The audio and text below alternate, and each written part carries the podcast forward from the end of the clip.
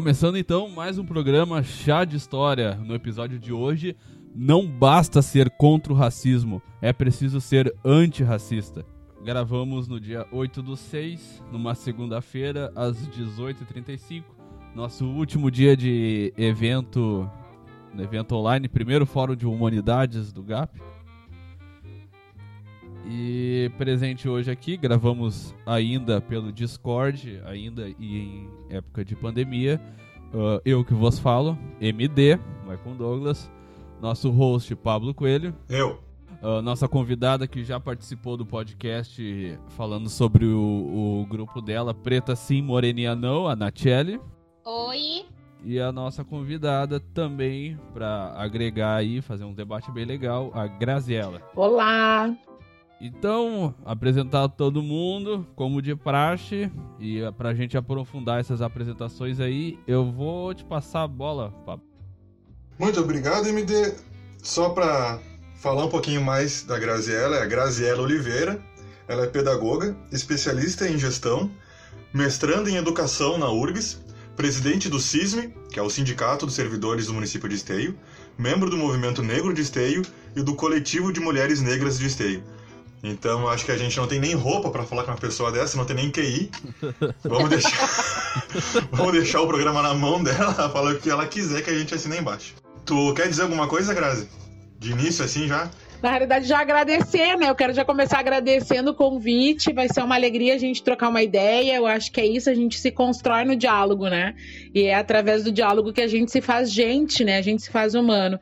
Então, tô bem feliz e vamos lá pro papo. Ah, ótimo. A gente agradece porque não é todo dia que tem alguém gabaritado assim com a gente. MD, hoje é dia 8 do 6. Isso. E o Ministério detalha erro que inclui 857 mortes em balanço da Covid e reafirma 525 óbitos no domingo. Ou seja, tá morrendo menos gente, parece. Parece? Parece, né, cara? Se tá na internet é verdade. Os caras estão mudando os dados todo dia. É claro. Ah, não sei, meu, tá uma confusão porque eles estão mudando o, o horário da, da divulgação uh, dos novos números, né? Que tá reduzido Uhum. o número da, da Covid, tá mudando os horários, tá mudando a forma de apresentação. Ah, o site de, de transparência tá caindo diversas vezes. Então, ah, eu nem sei no que confiar. O né? triste disso é que aparece a, a ideia do presidente é que quanto menos informação tem, menos tu pode afirmar que tá ruim, porque tu justamente não tem essa informação. Só que agora todo dia a Globo tá metendo aquele barulhinho do. Como é que é quando tem uma tragédia e vem o. Do plantão. Aham.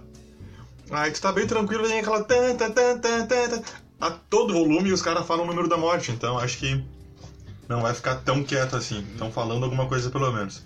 Se bem que é Globo, né? Então também é complicado. Mas estão fazendo alguma coisa. Seguinte, como a gente falou ali no início, o programa de hoje, ele começou, a ideia dele foi quando eu estava conversando com a Natiele sobre todas as manifestações que estão acon- acontecendo, desde a morte do George Floyd, do João... ah, qual é o nome do menino? Aquele João Pedro, também, que morreu tragicamente, de uma forma inexplicável, né? 70 tiros, não foi? Na casa dele? Brincando no parque. né? Então, assim, é... é- a gente fica sem ter o que falar. Porque é, é impossível aceitar que isso seja assim. Por isso que até a gente perguntou pra Grazi um nome pro programa e ela, e ela veio com essa. Não, não basta ser... ah, não basta não ser racista, tem que ser antirracista, né? E isso resume bem tudo. Então o programa vai ser mais ou menos, vai ser mais ou menos isso. Hoje, vamos conversar sobre os recentes acontecimentos ocorridos no Brasil e no mundo após o assassinato de George Floyd pela polícia americana. No Brasil, não vemos a mesma comoção, e boa parte das manifestações se fez com hashtags em inglês, Black Lives Matter. Por que não houve toda essa comoção no caso João Pedro, morto dentro do próprio pátio e tendo laudo inconclusivo em sua morte? Porque Sari Corte Real, patroa da mãe do menino Miguel de 5 anos, não está sendo acusada por homicídio doloso e é vista como uma tragédia e não como assassinato? Porque ninguém levantou hashtags quando a polícia disparou mais de 80 tiros por engano no carro de Evaldo. Por que o corpo negro estendido no asfalto brasileiro não comove? Enquanto gravamos esse programa, quatro jovens negros foram mortos no Brasil. Numa sociedade racista, não basta só não ser racista, é preciso ser antirracista.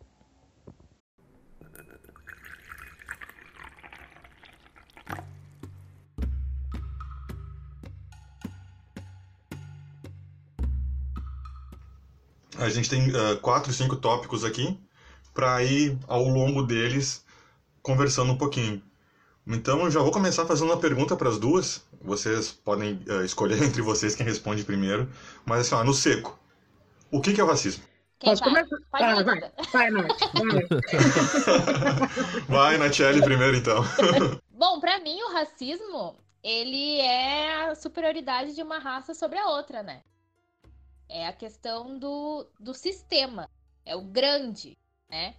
Que coloca que alguém ah, decide que aquela raça, a raça branca, enfim, é superior a, as outras raças em si, assim, preto, índio, judeus, como aconteceu, né, ah, na Alemanha nazista.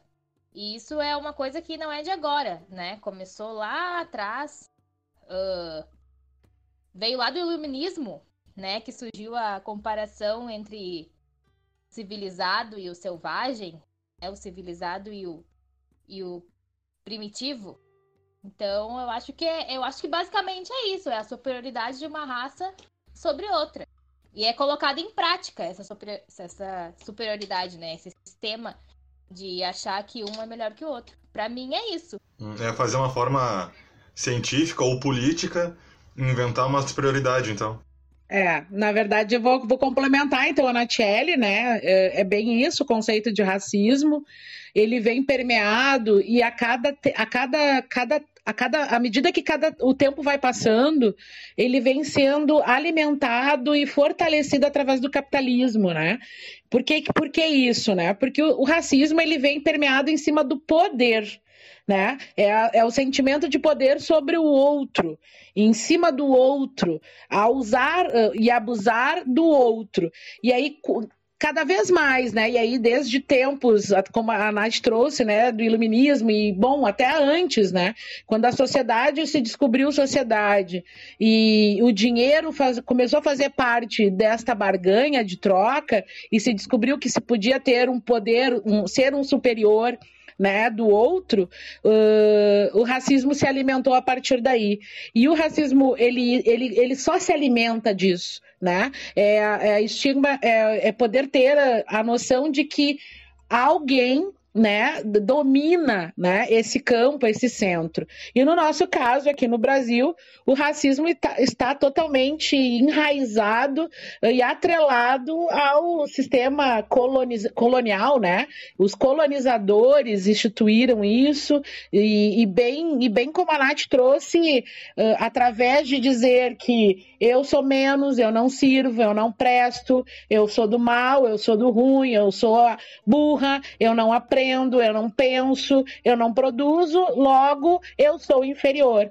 E isso vem se reproduzindo ao longo dos anos. Então, o racismo ele é uma super- superioridade, sim, de uma raça em relação à outra, que vem sendo alimentado pelo poder. É isso. Perfeito. O racismo, ele se, ele, que a gente falou, ele se alimenta e ele é parte de algo muito maior, ou tão terrível quanto, depende de como a gente vai avaliar, que é o capitalismo. Exato. Ele precisa que alguém seja colocado para baixo para outro grupo se alimentar dessa dor e desse sofrimento. E, e- Exato. e é o que a gente vê acontecendo em todos os casos, assim, ah, que a gente tem os exemplos aqui. Eu lembro que na faculdade, uma das primeiras coisas que a gente conversou com o professor Arilson, ele é negro, que foi isso que ele falou. Ah, olha aqui na faculdade quantos professores negros vocês têm, quantos colegas negros vocês têm. E começou a fazer essa, essa relação eh, que já, já, já nos era passada eh, pela história de uma falsa superioridade e um falso lugar de cada cor, né? Isso. Na verdade, o racismo ele traz para nós, e aí a gente consegue identificar ele de uma forma bem objetiva, quando a gente percebe que se tornou normal pela sociedade. A sociedade acaba uh, tornando aquilo que não é normal como se fosse normal. E um exemplo disso é exatamente isso. Olha para o teu lado, olha nas tuas relações, quando tu vai num restaurante, quando tu vai num cinema, quando tu vai num teatro, quando tu vai num hospital quem são as pessoas que te atendem e quem são as pessoas que estão sendo servidas. Quem são as pessoas que servem, quem são as pessoas que estão sendo servidas, né? Então, o racismo, ele, ele, ele, ele, ele torna isso natural. É só a gente olhar para a televisão. Nós, recentemente aí, a própria Globo, né, faz isso, né? Recentemente a gente teve uma novela que foi transmitida, era o tema central da novela, a Bahia eram só seis personagens negros. E todos os outros. E não eram os principais. É, exato. E todos os outros personagens eram pessoas brancas. E a, e a novela estava falando sobre a Bahia, gente, onde tem mais de 75% da população negra. Então, é, é, isso, é a falsa ideia do, do normal, né? De normatizar e pontuar. Nós, nós achamos isso normal e não deveria ser normal. Hoje o negro ele é 55%, ele já ultrapassa 55%, está quase a 56% da população, é a maioria. E essa maioria ela não está nos espaços, ela não está nos espaços de visibilidade, não está no espaço de poder, ela não está nos espaços do mercado de trabalho, ela não está. Não está, está invisibilizada, né? Exatamente, isso aí que tu falou é muito bom da gente perceber que tem uma relação muito grande com o que tu falou antes também, que é esse negócio de tu botar na mente de alguém, de um grupo, que esse grupo é incapaz de algo, ou não é inteligente, ou o que for, para conforme o tempo for passando, isso ser normalizado. Uh, uh, que nem foi um choque quando teve lá golpe na Dilma, essa coisa toda, Temer assumiu, mudou os ministros, tudo. E não tinha mais ministro negro, não tinha mais mulher, não tinha mais. E, se, e sempre foi aquele negócio de, não, mas a gente tá escolhendo por técnica, por quem é bom, por quem é ruim. Tá, então tá me dizendo que o negro, que a mulher, nenhum de, de todos que existem no Brasil tem a capacidade para fazer parte do governo. Né? E, e é muito engraçado que quando alguém fala, não, não, a gente tá escolhendo por, por mérito.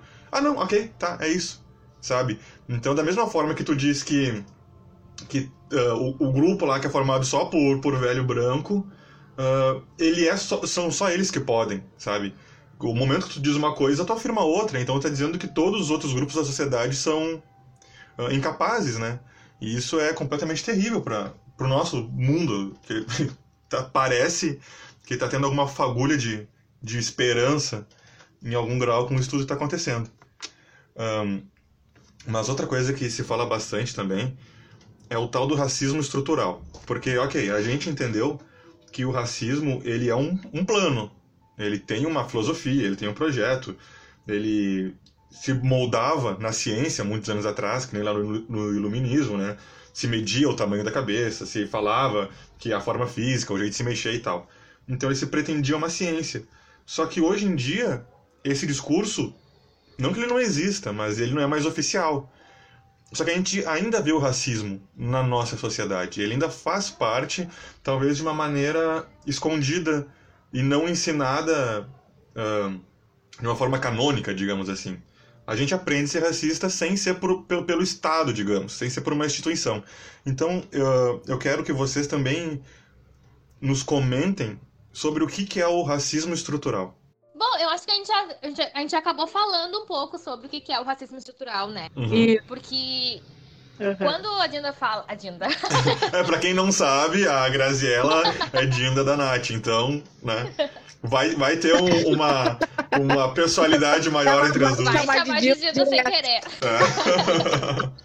Quando a Grazi fala, né, nessa questão de que o racismo acaba se tornando algo normal, é porque ele foi moldado dessa forma, né? A sociedade, ela foi moldada dessa forma, teve um processo político e histórico que, uh, bom, todo mundo sabe de todos os anos que teve escravidão, uh, das leis uh, que eram completamente racistas, que não deixavam os negros terem acesso à, à educação, a, a, acesso à terra, a própria abolição, né, que de liberdade, liberdade até que ponto, né, se saíram sem uma mão na frente e outra atrás.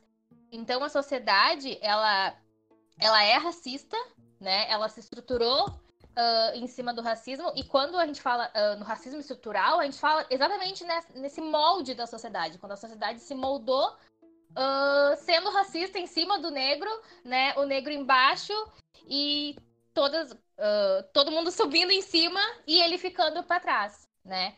Eu acho que é, eu acho que é isso, sim, a questão da econo a questão econômica, política, em que a gente não teve acesso, foi foi moldado assim, é assim até hoje e é ok, né? É ok ser assim. Isso. E o racismo estrutural ele se baseia em três pontos bastante importantes. E aí trago, cito Silvio de Almeida, né, que é um dos caras que fala brilhantemente, faz uma reflexão muito profunda sobre o racismo estrutural no Brasil, e ele nos, nos aponta três, três meios assim de reflexão. O primeiro é o racismo individual, o racismo estrutural, ele, ele perpassa pelo individual, que é essa, essa, essa definição que eu e a Nath trouxemos em relação ao normalizar, né? Ah, é normal, né? A gente, a gente não vê negros na, no, no, na Câmara de Vereadores, a gente não vê negros na sala dos professores, a gente não vê negros num Congresso Nacional e a gente acha isso normal né? Como se não não existíssemos e como se fosse na verdade não fosse o nosso lugar, não é o nosso lugar. Então ele ele cita então o racismo estrutural de uma forma individual nessa normalização, ele traz como o, raci eh, o racismo estrutural como institucional, que é o segundo ponto que ele aborda, que aí é quando o Estado atua e nós vamos falar um pouco sobre isso no programa, né? Quando a gente vai refletir aí as mortes desses jovens, do João Pedro, do Iago, né? Uh, do Miguel, né? Eu estou citando aqui os casos do Brasil, né? A gente está falando aí de situações eh, de racismo estrutural institucional, né? Onde o Estado, onde a educação, onde a assistência institucionalmente também reproduz esse racismo, né? Então ele fortalece esse estrutural. A gente sempre diz que é um racismo estrutural estruturante, né? Ele segue se estruturando porque as instituições elas reforçam isso. E o racismo econômico-político, né? Que é o que a Nath trouxe, que é a questão de, bom, desde, desde sempre, desde a história linda e maravilhosa dessa princesa, né? Que assinou aí a liberdade, essa falsa liberdade, que não deu possibilidades nenhuma, né? E aí é importante a gente citar a lei de 1843, que já proíbe, né, os negros de terem acesso à terra, não terem o direito de comprar terra. Então pensem que isso tudo já foi sendo pensado minimamente, né? Muito bem pensado. Então vem muito bem estruturado, um planejamento muito bem organizado, para que a gente realmente não tivesse a possibilidade nenhuma de ascensão. Até porque o plano, na verdade, era um plano de embranquecimento da sociedade, né? Uh, havia, inclusive, eu não sei agora dizer o nome do, do desse, desse cientista, esse pesquisador, que ele fez uma, uma representação, inclusive um, ele apresentou um plano que em 100 anos o Brasil já ia ser todo branco, se a gente conseguisse, se eles conseguissem aplicar todo o planejamento de embranquecimento da raça, né? E eles iriam, o sucesso era trazer né, essa, a colonização para o Brasil, damos terra, fortalecemos eles para que eles possam fazer o consumo, e é aí que a gente possa então fazer essa miscigenação e cada vez mais branquear o país, porque esse era o plano. Então, o Silvio de Almeida nos faz. Ah, tá. Então, então o racismo, ele se estrutura, o racismo estrutural se estrutura nessas três questões, né? Que é institucional, individual, econômica e política, né? Mas é isso, acho que deu para entender o racismo estrutural? Não, perfeitamente, deu. Tu apresentou aqueles, aqueles pontos do, do embranquecimento da população e era a ideia total, né? Porque se acreditava que conforme tivesse uma provável miscigenação, o pessoal ia ficando cada vez mais branco. Só que não deu certo, né? Mas acho que. Não rolou. É, a ciência dele estava um pouquinho errada. Mas tá, agora a gente já entendeu o que é o racismo. a gente já conversou um pouquinho sobre o que é racismo estrutural. Só que quando a gente conversa com alguém sobre racismo e pergunta se essa pessoa é racista, ela vai dizer que ela não é. Sempre. Tá. Então, foi aquilo que eu coloquei aqui no tópico, assim, ó. Abre aspas. Mas eu tenho amigos negros e minha namorada é negra. Então eu não sou racista, certo? Eu acho que essa frase era completamente não pensada, né? Porque não se trata da, da relação com uma pessoa, mas se trata de, de, de, de como tu vê todo esse sistema e o que tu faz para melhorar ou não o mundo para todo mundo. Então não adianta tu ter uma namorada negra ou tu ter um namorado negro, mas tu não pensar nisso no, no político que tem toda a volta. Então, uh, por que, que essa frase está errada? Bom, eu acho que é bem aquilo que eu falei no, no vídeo que eu postei lá na página esses dias. Que as pessoas. Primeiro que, né? O fato do branco querer explicar o racismo, uh, saber de racismo mais do que o negro já começa errado, né? As pessoas algumas pessoas brancas tendem a querer usar a sua voz muito mais que o seu ouvido para uh, falar e entender o racismo, né? Então, quando tu fala que não, eu não sou racista porque eu tenho um amigo negro, eu tenho uma namorada negra, isso não quer dizer nada. Não quer dizer nada. Mas eu posso, eu posso dizer, eu posso falar sobre isso, assim. Eu acho que é importante a gente pensar Uh, que o, o, racismo, na verdade, a gente tem aí uma política, uma política não, a gente tem aí uma falsa ideia da democracia racial. Eu acho que é isso, eu acho que é isso que resume um pouco a tua, a tua questão, né? Quando a pessoa diz assim, ah, meu melhor amigo é um negro. Eu não costumo dizer que meu melhor amigo é uma pessoa branca, entende? Eu não justifico as minhas relações, ou meu namorado é branco, ou... Enfim, a gente não... Eu não fico me justificando, uh, eu não preciso dar respostas para qualquer pessoa quando eu me relaciono com uma pessoa, quando eu estou tendo relações interpessoais com uma pessoa branca, por exemplo. E realmente, minhas melhores amigas são mulheres brancas, né? E nem por isso eu fico falando isso para as pessoas. Porque eu não acho que há necessidade. Minha melhor amiga é a Daniela, ela tem nome. Minha melhor amiga é a fulana, ela tem nome, né? Então as pessoas uh, para fugir, para justificar, né? Para se desculpar de, de, de, de, se, ou tirar o corpo fora, na verdade, né? De dizer, ah, não, eu não sou racista, porque eu me relaciono com pessoas negras, elas acabam falando isso, né?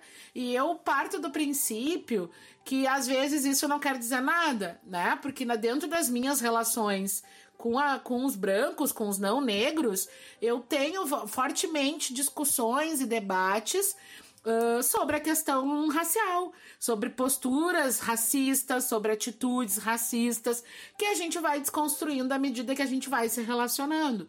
Então as pessoas, elas precisam reconhecer, eu acho que esse é o o fio da meada, as pessoas precisam se entender no lugar de privilegiadas, porque eu acho que é isso. A branquitude precisa entender que neste momento, nesse marco histórico que nós estamos vivendo, há sim privilégios e precisa se reconhecer como privilegiados e sair desse lugar de privilegiados e entender o que, que se passa com o outro. Então, quando eu digo, quando eu me coloco numa postura de dizer eu não sou racista, não me basta tu me dizer que tu não é racista. Eu preciso que tu tenha atitudes antirracistas, eu preciso que tu faça a luta junto comigo, eu preciso que tu discuta junto comigo e aprenda também comigo, né? Eu sou uma que costumo dizer assim, eu tenho muito pouco conhecimento sobre a causa da população indígena, dos povos indígenas. Então, todas as vezes que eu preciso saber de alguma coisa ou, ou ter uma informação de alguma coisa, eu procuro conversar com o indígena. Porque é a melhor forma que eu tenho para desconstruir algumas coisas que eu penso e também de aprender a não reproduzir aquilo que eu tinha como como foi me ensinado na escola. Né? Então eu procurei, sim, conviver com indígenas, estar conversando com indígenas para poder entender como é que se dá a sua cultura, como é que se dá o seu processo de relações com os brancos, por exemplo, como é que eles conseguiram, como é que eles conseguem fazer a resistência até os dias atuais. Então as pessoas precisam sair desse lugar de privilegiado e poder se entender e se colocar no lugar do outro. A Nath, a Nath, a Grazi falou da de procurar informação direto do grupo que se precisa informação, né? E é isso que a, que a gente faz e tenta fazer sempre, porque que, que nem eu já, eu já falei para a eu sempre falo isso. Sempre que eu preciso esclarecer alguma questão dessas, eu vou direto nela. Porque eu sei que é uma pessoa que estuda, que se preocupa, que ela tem toda um, um cabedal aí de leitura e teórico para poder ajudar. E, e, e é, é, o certo, assim, porque em momentos, tipo, eu como branco, eu não tenho muito o que falar, sabe? Eu tenho que, no primeiro momento, aprender. E isso é muito complicado para quem não está acostumado com isso, sabe? Na faculdade a gente teve momentos assim que, que é estranho tu, tu falar para uma pessoa, cara, olha só, primeiro tu tem que ouvir, saber o que está acontecendo, e isso não quer dizer que tu vai poder falar sabe? Então é, é, é, um momento diferente assim que eu não tinha, que eu não via acontecer com amigos que se formaram uh, antes de mim, por exemplo, sabe? Eu realmente acho que está tendo pelo menos um tato, um toque a mais nessa área. Mas o MD tava levantando a patinha aí para falar. O que, que foi, MD? Assim, a gente teve uh, muito por causa do, dos movimentos antirracista e antifascista que, que anda tendo uh, em que muitas instituições ou pessoas uh, normal do cotidiano andam pedindo desculpas por causa de uh, ah falaram algo racista tiveram uma, uma, uma posição racista em algum momento da vida. E daí eu queria uh, perguntar e, e falar talvez sobre a diferença entre o pedir desculpas e o entre o pedir desculpas e o se responsabilizar. Eu separei aqui, por exemplo, cinco pedidos de desculpas, só para pautar bem rapidamente. Sim. Uh, um dos exemplos é o, o Livinho, o MC, que pe pediu desculpas agora por causa de uma gravação que ele cometeu racismo em 2017. E ele só fala agora. A Volks, não, e o pedido de, de desculpa, desculpa, MD, mas o pedido de desculpa dele só piorou. Só. E também a, a Volkswagen que pediu desculpas pela propaganda racista na época do nazismo. Falando de BBB, a Marcela pediu desculpa agora pro Babu. E também teve um instituto de, um instituto de tecnologia da moda pediu desculpa por um desfile em que uma modelo branca ela desfilou com os lábios gigantes e bem avermelhados que lembra uma satirização uh, do negro que antes era geralmente nos desenhos animados. Né? E dentro desse saco tá até a Globo que pede desculpa e diz querer ampliar o debate sobre o racismo, principalmente na área do jornalismo, que é zero. Só um detalhe a mais ainda: esse negócio da Globo é. Teve. Uh, foi essa semana um programa com, quatro, com quatro uh, repórteres e apresentadoras negras e o âncora negro. E eles estavam comentando que, como o programa anterior, que era sobre racismo, só tinha brancos. E só para acrescentar aí na informação do MD, que uh, quando se propõe combater o racismo, tu acaba propagando ele, né? E daí é o lance do, da divergência em te pedir desculpa e realmente se responsabilizar pelo que tu fez. É, eu acho que é importante a gente a gente. Eu vou, me, vou responder essa primeiro, porque aí a, a Nath não fica tão. Não fica só ela respondendo em primeiro, né, Nath? a representatividade dos negros em espaços antes não ocupados, né? Que eram ocupados apenas por brancos, ela se torna relevante. Ela é relevante. Mas, entretanto, né? Uh, acho que é importante pontuar que a luta por representatividade não faz com que o racismo seja enfrentado ou superado né? Então, o pedido de desculpa, no meu entendimento, ele é importante, é, mas como, como se a gente for parar para pensar, né, o quanto a, a, a estrutura, né, que a gente estava conversando antes, ela possibilita com que as pessoas cometam esse tipo de situação. E, na verdade, faz com que as pessoas percebam o que, que a gente está dizendo há muito tempo é o fato do que está acontecendo hoje no, no Brasil e no mundo, mais especificamente no Brasil. Todo mundo virou antifascista e antirracista, né? Mas se a gente for sentar e discutir eh, pontualmente o que, que é um antifascismo, um antirracismo, as pessoas especificamente não vão saber. É, virou modinha, né? Virou modinha. E aí eu, eu, e o que eu trago, assim, né? O que, que a branquitude né, quer fazer? Quer fazer a diferença? Mas ela precisa sair desse discurso, né? Não adianta só eu pedir desculpa. Não adianta só a gente fazer o pedido de desculpa. Eu preciso sair do discurso, né? E sair dessa falsa ideia de que a ausência de cor, de raça, como às vezes eu, eu escuto esse discurso, né? Ah, e o que importa é que a raça é humana. As pessoas teimam em fazer isso, não sabe o quanto isso dói, porque não é assim que a sociedade enxerga. A sociedade não enxerga a raça humana. A, a, a sociedade ela é desumana com os negros, com os indígenas. A raça humana trata uma, o tema humanidade hoje ela está muito voltada à concepção eurocêntrica. Quem criou, né? É, essa, esse conceito de humanismo, de humanidade, foi, foi, foi os europeus né? E de dizer que bom o branco, né? Saúvo, e aí traz aí o indígena como, né, um ser, sei lá, né, selvagem, o negro como que não não pensa, que, né, enfim. Então, essa humanidade verdadeira que a gente busca, ela precisa sim, né? Ela precisa sim ser, ser retomada. E aí, e, e a gente parar com esses discursos. Então, enquanto a gente tiver a branquitude gozando dos privilégios, né?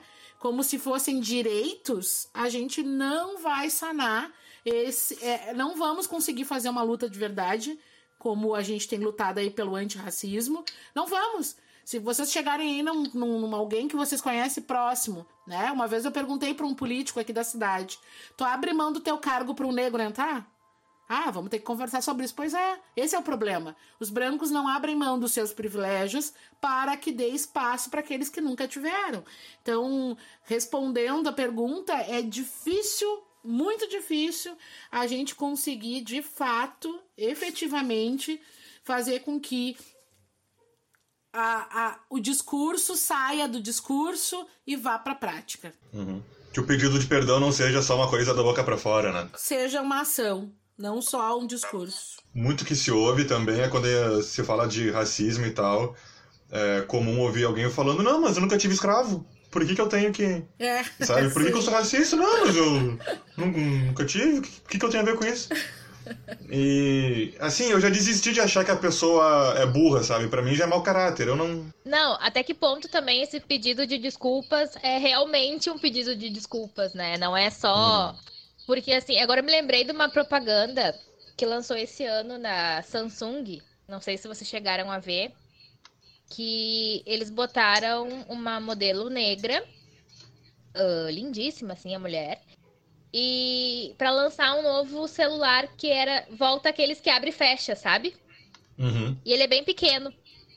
E aí ela tá caminhando com uma bota e aí do nada ela uh, pisa num degrau assim, levanta a calça e tira o celular dali.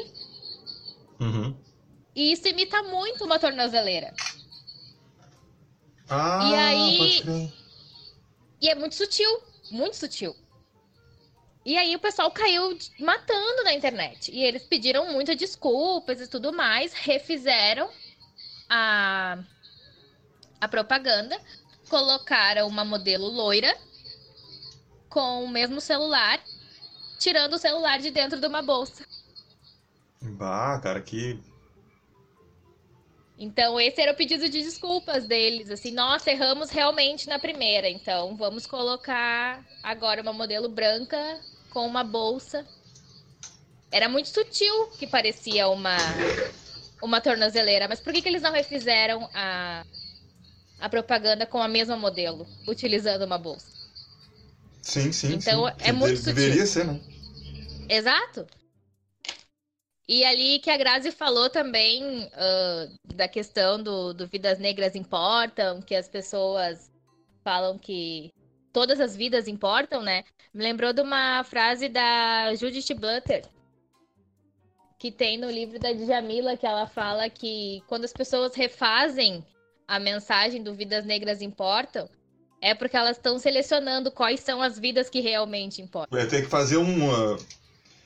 É, é, que vocês falaram isso muito bem no início, normalizou, sabe?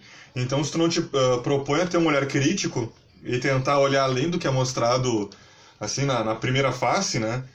Uh, tem gente que não que não percebe, que não, não, não, não entende o que está acontecendo, né? Eu me lembro que eu, eu demorei muito, até depois eu vou falar um pouco sobre isso, eu demorei muito pra, pra, pra, me, pra me despertar, tá? Eu demorei, demorei muito para entender que eu precisava sair das, desse espaço uh, de, de comodidade, de, de proteção e ir pro enfrentamento. Eu demorei tempos para fazer isso. E eu me lembro assim que a, o Zafari, a companhia Zafari não contratava negros para trabalhar. Porque o negro não, tra não trazia uma imagem boa, não era um tipo de imagem que os, os, os usuários gostariam de ter, de ter que lidar. Isso é tão verdade que na faculdade a gente teve uma colega que ela... MD, não lembro se tu vai lembrar o que, que ela era no Zafari se ela era subgerente, alguma coisa assim. Ah, não lembro. E... Mas sabe o que eu tô falando, né? Sim. Que numa aula falaram exatamente isso para ela. Que ela tava falando sobre racismo, que não pode, e que é feio, e bobo, e chato. E, e algum colega falou essa, ah, mas o que, que adianta? Tu é gerente, subgerente, sei lá o que é do Zafari. E tu, e tu reproduz, tu não dá uma chance pra uma pessoa que é... E ela ficou quieta, sabe? Que Zafari e, não contratava. Tipo assim, o silêncio dela. Sim, não é. contratava, é. não contratava. E era muito assim, era, e era, era uma discussão que se tinha muito forte, assim, né? E eu me lembro, assim, que eu demorei muito tempo pra consumir no Zafari, em função disso. Né? Então, eu acho que a gente precisa assim, se, se uh, ter atitudes antirracistas, né? Não, não fomentar, não fortalecer, não, não alimentar, né? Uh, não alimentar, por exemplo, né? a Marcela, né? a Marcela pediu desculpa pro Babu agora, né? Uh, durante o programa inteiro, ele, tem, ele trouxe vários elementos, várias discussões, vários momentos de oportunidade de poder debater sobre a questão racial, né? Assim como ele foi muito, muito, eu achei ele muito, muito não é inteligente, eu achei ele muito bacana e parceiro das mulheres quando ele dizia para os outros homens, cara, te silencia. Para de falar quando as mulheres estão falando, escuta o que elas estão falando. Escuta porque elas precisam ser escutadas, né? É o momento da gente se calar, a gente sempre se sobrepôs, né? Agora é a nossa vez de se calar e ouvir o que elas têm para dizer. O mesmo acontece com a questão da, da questão racial, né? Quando a gente discute a questão racial, quando a gente tem a oportunidade de ouvir o negro, principalmente porque passa por situações que muitas vezes só o negro sabe o que, que é, a gente precisa, a gente precisa ter voz. E às vezes é isso que acaba não acontecendo. Não deixam a gente falar. Né? não, isso que a Grazi falou uh, lembra muito a questão da Thaís Araújo e do Bruno Gagliasso. Uh, a Thaís Araújo falou em uma entrevista que a cor do filho dela era, era a cor que fazia as pessoas atravessarem a rua. E ela foi muito criticada né? Nossa, como assim? Ela virou meme, vitimista, mimimi. Pouco tempo depois aconteceu uh, o caso de racismo com a Titi, né? A filha do, do Bruno e da Giovana. E o Bruno fez um discurso na frente da, da delegacia e a imprensa toda tava lá, né? Todo mundo aplaudindo. E eu não quero diminuir em nenhum momento o que aconteceu com a Titi, porque foi um absurdo. Ela era uma criança, três anos, e sofreu o que ela sofreu, assim, né? De, do racismo que foi feito com ela. Mas por que que quando a Thaís falou, uma mulher negra, né? Foi lá e denunciou as coisas que aconteciam, não apenas com o filho dela, mas com as crianças que têm a cor do filho dela, ela foi criticada. E aí, quando foi o Bruno Galhaço, um homem branco dos olhos azuis, ele é aplaudido, ele, ai, nossa, ele tem que, tem que fazer isso mesmo, e todo mundo. É, esse acho que é o maior exemplo uh, desse negócio estrutural. É, tá, tá imbricado no, no, no, nosso ser aqui no Brasil, que é assim, né? Uh, o branco falou, então se dá a, a, a plateia, né? Então, é, bate palma e. É Exatamente. É o que eu ia falar, acho que o MD talvez vai concordar comigo. Quando a gente começa a tomar essa consciência uh, e parte até uh, para todos os pontos possíveis, né? Uh, no meu caso, eu gosto muito de metal, heavy metal. E é um, um campo, assim, para racista meio que. meio que absurdo, sabe? E tu te vê obrigado a não ouvir músicas de, de bandas que tu adorava, mas daí tu para e pensa e vê notícias e matérias, ou tu vai, vai atrás da história da vida dos músicos e tu vê assim, Ku Klux Klan, é, tudo que tem de ruim no mundo, sabe?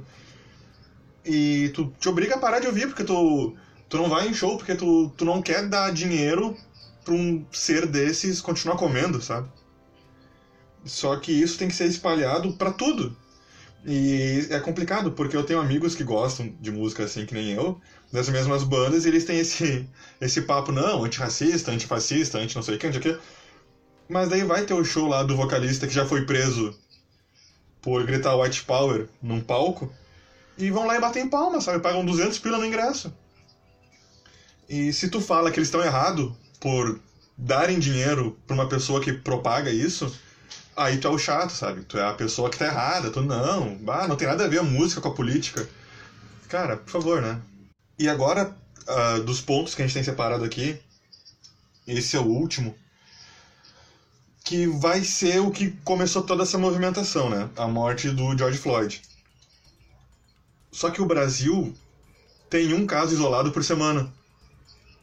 E é difícil a gente ver qualquer comoção uh, em qualquer grau, na verdade, acontecendo, né?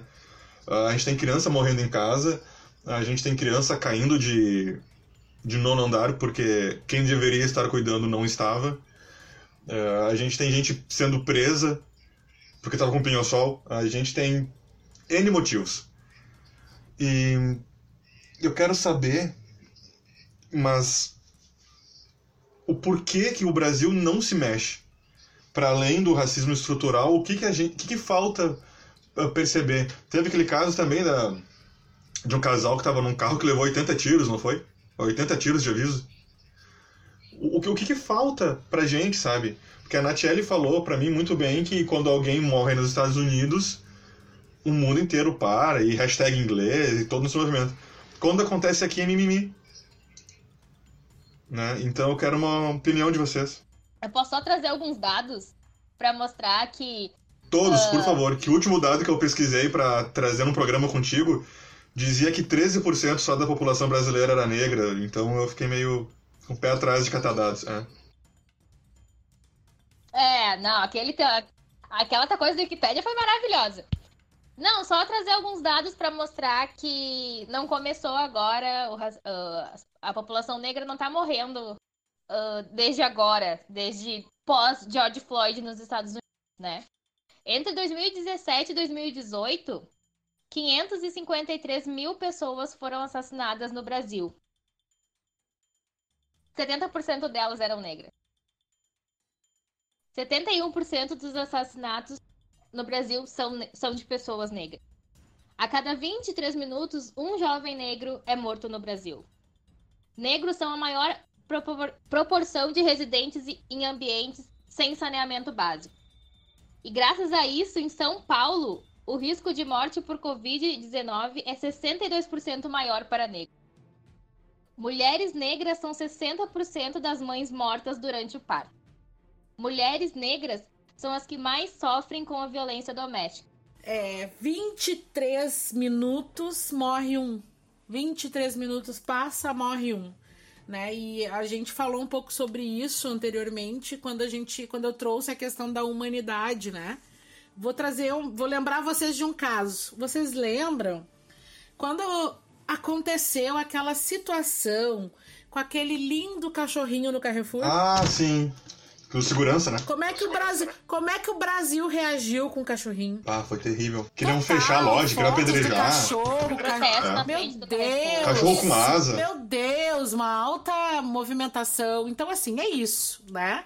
O racismo no Brasil, a- a- o porquê que o Brasil não se mexe, né? Não se comove com mortes negras, porque a vida a car- é a carne mais barata do mercado, é a pele negra. O negro, ele não tem valia, né? E ele não tem valia principalmente para o Estado que é o que mata, que é o que não, não, não dá assistência, que é lá na educação que ignora, né? Diante de dados tão assustadores, né? A gente se pergunta, né? O que, que se pode esperar de uma sociedade que expõe os seus jovens a um grau alarmante de violência?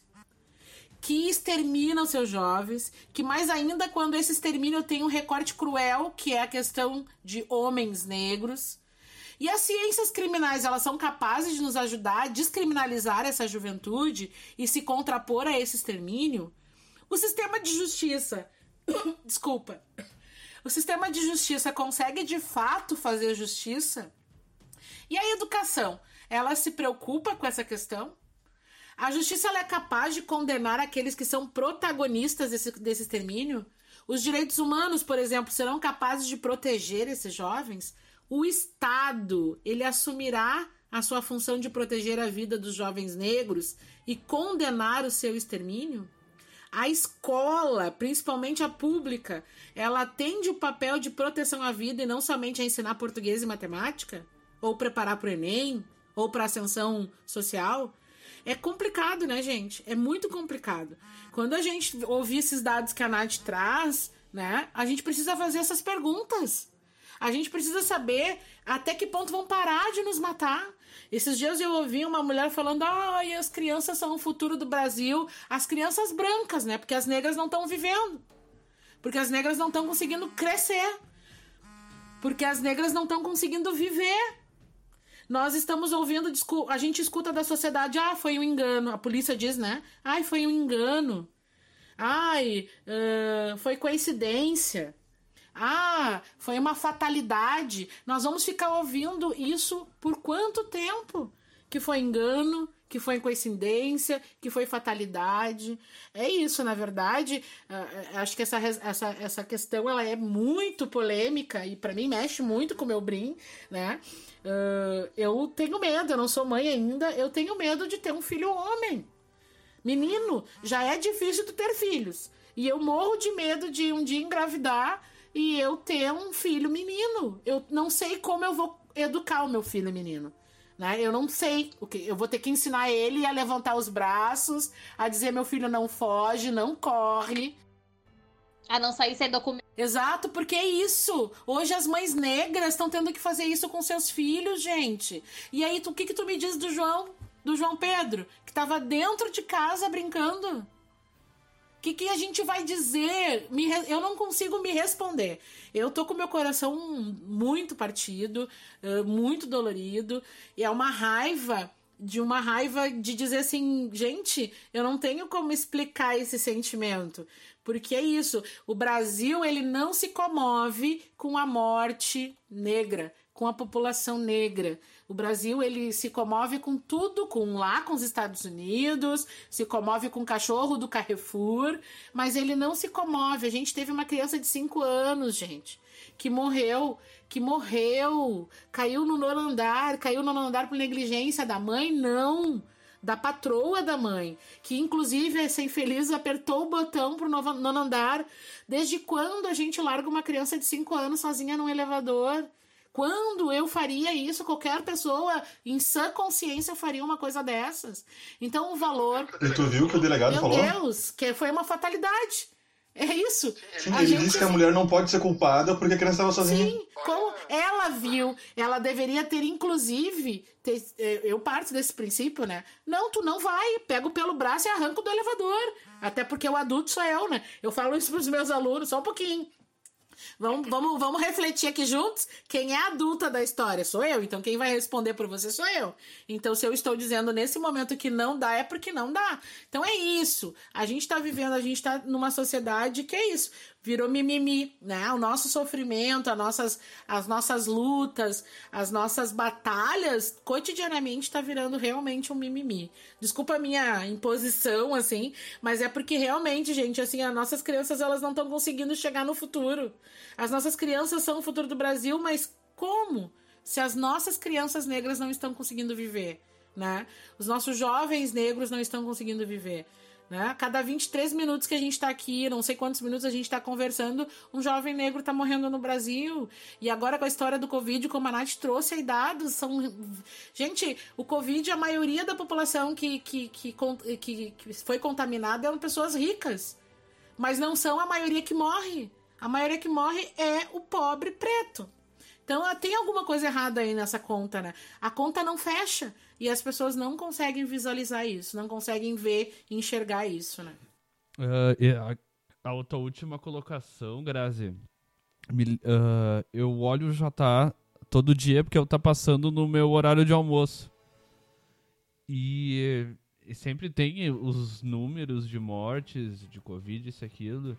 E é incrível que, como, como tu acabou de falar, que a maioria que morre é a população negra.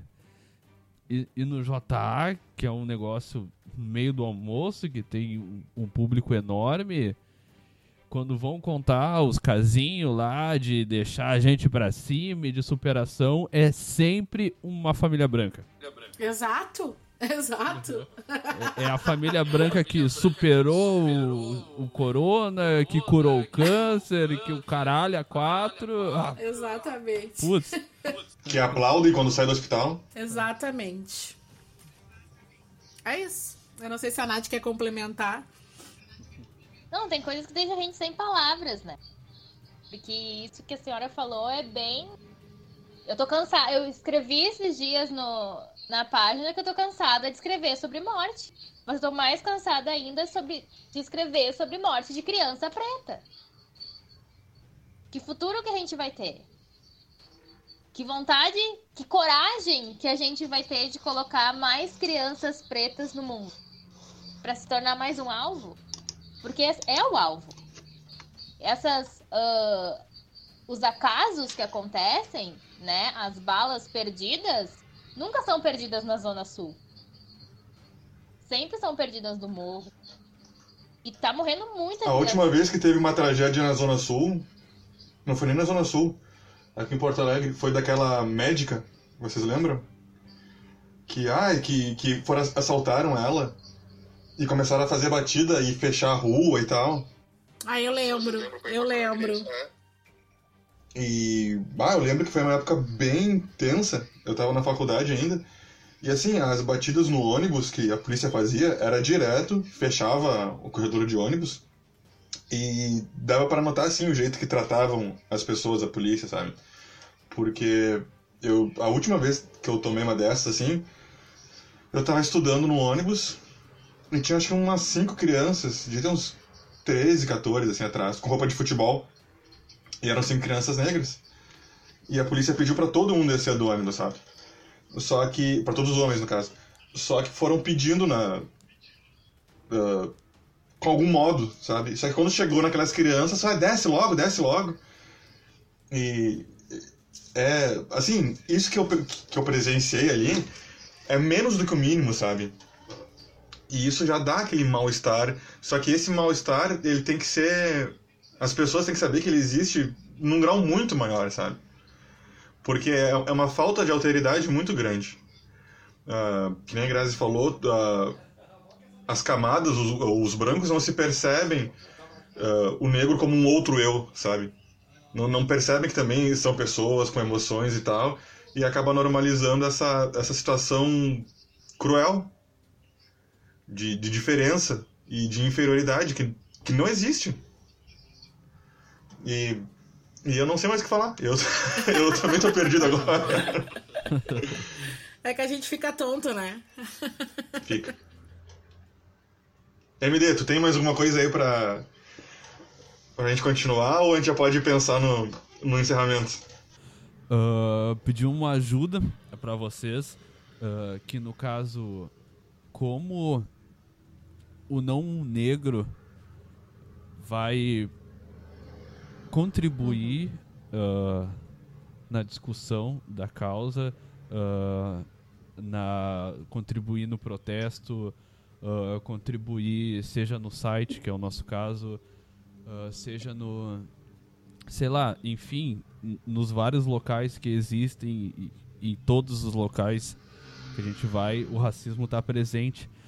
E a gente, como não negro ou como perdido na vida, que é o caso da, das famílias completamente miscigenadas que não sabem se colocar no mundo, a gente, principalmente agora com as manifestações antirracista e antifascista, uh, vem aquele sentimento de querer uh, fazer alguma coisa uh, e se perceber muito mais na causa. Só que às vezes, muito pelo colonialismo interno que a gente não discutiu aqui, a gente nessa uhum. euforia de querer contribuir, a gente acaba fazendo tudo errado. Então, o pedido é basicamente esse: como a gente poderia contribuir como não negro uh, em diversos locais ou exemplos de locais. O MD ainda falou da questão da, de que tem uma família muito miscigenada e a pessoa fica perdida porque não sabe uh, não sabe se é negra, não sabe se é branca, não, uh, não consegue se reconhecer em nenhum grupo porque ela não talvez porque ela não seja uhum. com algumas aspas aí o estereótipo daquele grupo, sabe? Então e, então... Principalmente às vezes que divide o, o mesmo local, né? Tá na, tá na mesma favela, seja na favela ou na favela da favela. E, claro, ainda existe uma relação de poder e uma diferença. Mas uh, a gente consegue perceber uhum. e ver, mas não sabe o que fazer. Nath, tu quer responder primeiro? Não, pode ir. a sinceridade dela, os pontos. Não, não, não. Ah, vai tu. Responder. Eu acho que tem, tem vários caminhos, né, que a gente pode se ajudar e eu acho que aí responde. Responde não, acho que a gente consegue fechar com chave de ouro o tema da nossa conversa hoje, né? Que não basta ser contra o racismo, é preciso que a gente seja antirracista. E eu acho que a solução está aí, né? Numa postura e numa política, numa atitude antirracista. O uh, que, que seria essa atitude antirracista, né? É estarmos juntos, né? Lutarmos juntos, né? É, é, como a gente começou lá a conversa, né? Não adianta só eu fazer uma postagem lá dizendo isso daí, eu não sou racista, eu sou contra o racismo, e eu achar que só isso basta. Não. Eu preciso me descolonizar, né? Que eu acho que também isso dá um bom programa. Falar de colonialismo interno e falar de descolonização dá um baita programa, que a gente teria conversas aí por um bom tempo, mas a gente precisa descolonizar o nosso pensamento, descolonizar as nossas atitudes, né? Sair dessa postura e desse momento. Se a gente falou lá no início que o racismo se estrutura através do capitalismo, a gente precisa então começar a pensar numa, sociedade, uma, nova, uma nova estrutura de sociedade uma estrutura de sociedade que não se baseia em cima do trabalho né, do outro e que se prevalece, né? Eu, a gente sempre diz aí o trabalho escravo, a gente tem um exemplo disso, a reforma da Previdência, né? Que, que tornou aí os trabalhadores, que são os trabalhadores que movem a moeda do Brasil, do, do mundo, são as pessoas que estão na linha do trabalhador, né? Que estão aí foram escravizados novamente, né? Se a gente for analisar a nova política da, da reforma da Previdência, ela tornou todos os trabalhadores do Brasil nas mãos dos seus patrões, né? E um exemplo disso está a discussão em relação ao Covid, de libera, libera o isolamento ou não libera o isolamento? Qual é a discussão que está em pauta? É a economia, né? E a economia está apertando e as pessoas que defendem a economia, que são os grandes empresários, estão tensionando e quem quem são as pessoas que vão para o front? Quem é que pega ônibus para se deslocar? Quem é que depende do SUS para se curar? Quem é que depende da escola pública para estudar? É o povo, né? E o povo, a classe trabalhadora e o pobre, mais especificamente, ele tem sim a sua grande parcela, uma parcela negra, né? Então, Acho que uma das coisas que a gente deve fazer juntos, né, é lutarmos contra tudo isso, né, é lutarmos contra esse capitalismo que está consumindo as nossas vidas, é, é lutarmos para que a justiça ela aconteça, né, eu quero ver a, a, a pessoa, a, a, a, a patroa né, da mãe do Miguel pagando não 20 mil para se livrar de um crime né? Eu quero ver ela pagando pelo crime que ela cometeu.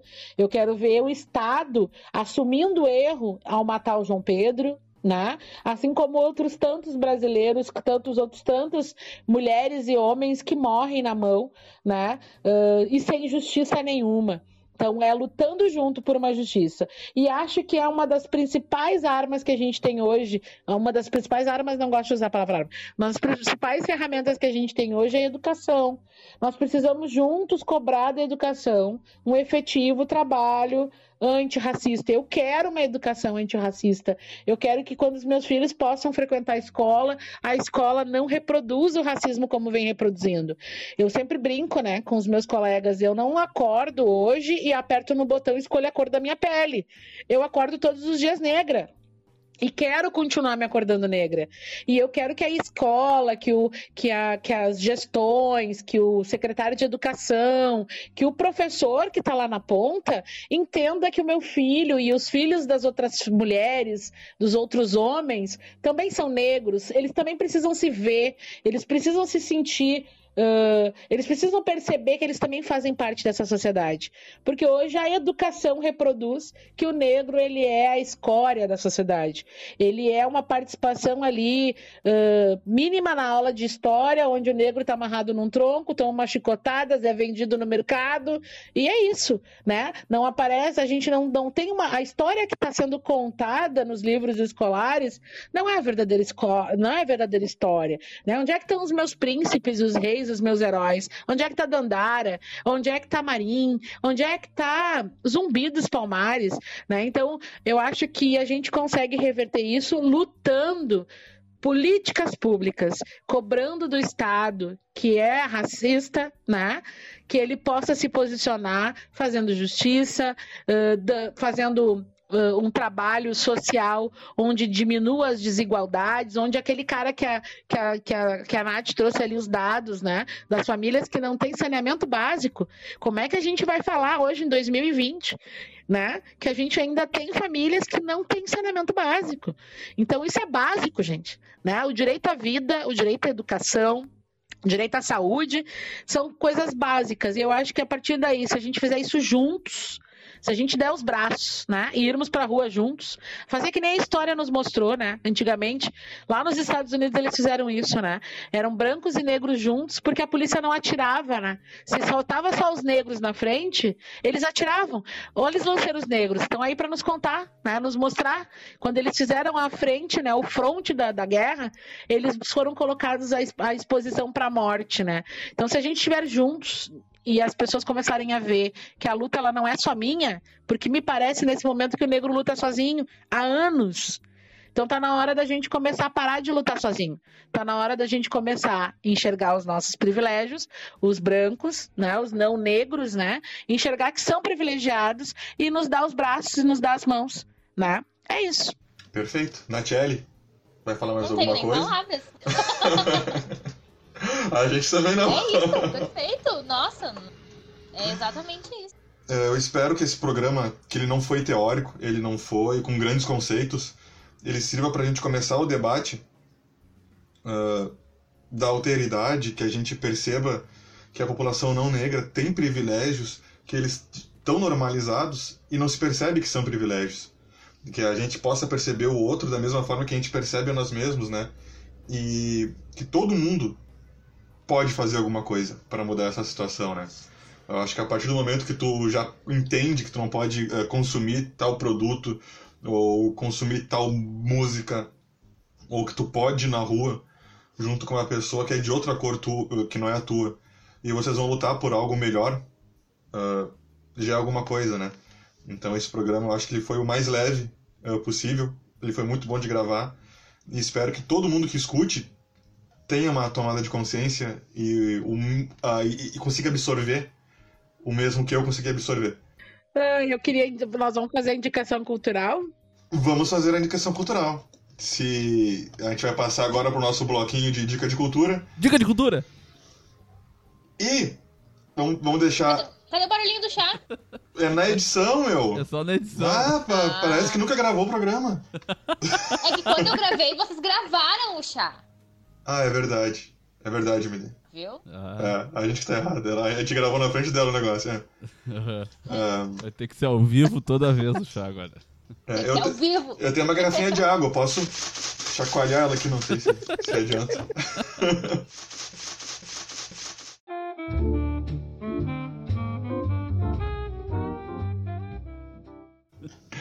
Eu vou deixar o final das indicações para as convidadas. Eu vou dar a minha. Eu vou começar dando indicação então, que é do Silvio de Almeida, que a Graça tinha falado antes. Não faz muito tempo que eu conheço ele, mas a fala dele sempre é muito bem feita e muito boa. Ele tem vários vídeos no YouTube, por sinal. E tem um vídeo dele no canal da TV Boitempo, tem 10 minutos e 28 segundos, chamado O que é Racismo Estrutural. Então eu recomendo isso, são 10 minutinhos, tu senta, tu, tu vê, e é bem didático. Silvio de Almeida. MD, o que, que tu vai indicar pra gente? Eu vou recomendar o Pequeno Manual Antirracista da Djamila. Quantas vezes você já recomendou esse livro, cara? Azar, eu vou recomendar todo o programa agora. Ah, azar. Eu vou recomendar ele até aparecer alguém lá no- nos comentários e falar. De novo? Eu já li. É, É, ou de novo. uh. Deixa eu lembrar. Deixa eu lembrar qual que eu indiquei da outra vez. Eu acho que eu indiquei Quem Tem Medo do Feminismo Negro. Eu vou indicar um Foi livro. esse que tu indicou. Foi, né? Eu vou indicar Foi. o livro E Eu Não Sou Uma Mulher, da Bell Hooks. E o livro é muito bom, mas tu tem que ter um estômago muito forte pra ler, porque ele fala sobre a questão da, da escravidão e da mulher escravizada. Real- traz coisas muito, muito pesadas, assim. É uma leitura muito importante. É uma leitura que eu demorei bastante tempo pra terminar de ler. Que eu não conseguia terminar um capítulo. Mas ela é, ela é muito necessária. Então, essa é a minha dica. E eu não sou uma mulher da Bell Hooks. Perfeito. Grazi, tua dica, por favor. A minha dica é o Movimento Negro Educador, da Nilma Lino Gomes, Saberes Construídos nas Lutas por Emancipação. Ele foi lançado em 2017 e a, e a Nilma traz assim um- todo um contexto de como o movimento negro ele tem exercido um papel extremamente fundamental para nossa sociedade. Ele vem nos educando. Na verdade, o movimento negro ele é um dos grandes responsáveis por esse levante antirracista, né? que vem acontecendo ao longo da história. É aquilo que a gente já falou, não foi de hoje, né? Ela conta nesse livro que há muito tempo se vem lutando, né, contra o racismo no Brasil. Perfeito, então. Todo mundo aí já deu sua dica, todo mundo falou bastante. Eu espero que a Grazi eh, aceite um, um convite futuro, porque esse assunto a gente não tá nem na, na tampinha dele, não tá nem na borda. Ele é muito mais profundo, muito mais, muito mais denso. E, e é isso, Grazi. Muito obrigado. A tua participação só melhorou o programa. E a Natiele também, né? Porque a gente só pode agradecer a Natiele porque a gente trouxe aqui pra gente. Porque ela não quis falar muito pelo jeito. É o meu tesouro. Eu já, eu já sou sócia. Eu já sou sócia, então hoje eu deixei pra convidada. Não, não, brincadeira. A, a Natiele é a minha, é a minha régua ali, é a minha linha. Quando eu preciso Ai, de uma explicação nesse, nesse quesito, é pra ela que eu corro. Tu viu como é bom? Eu quero agradecer também, eu quero agradecer muito o convite, gostei muito desse papo.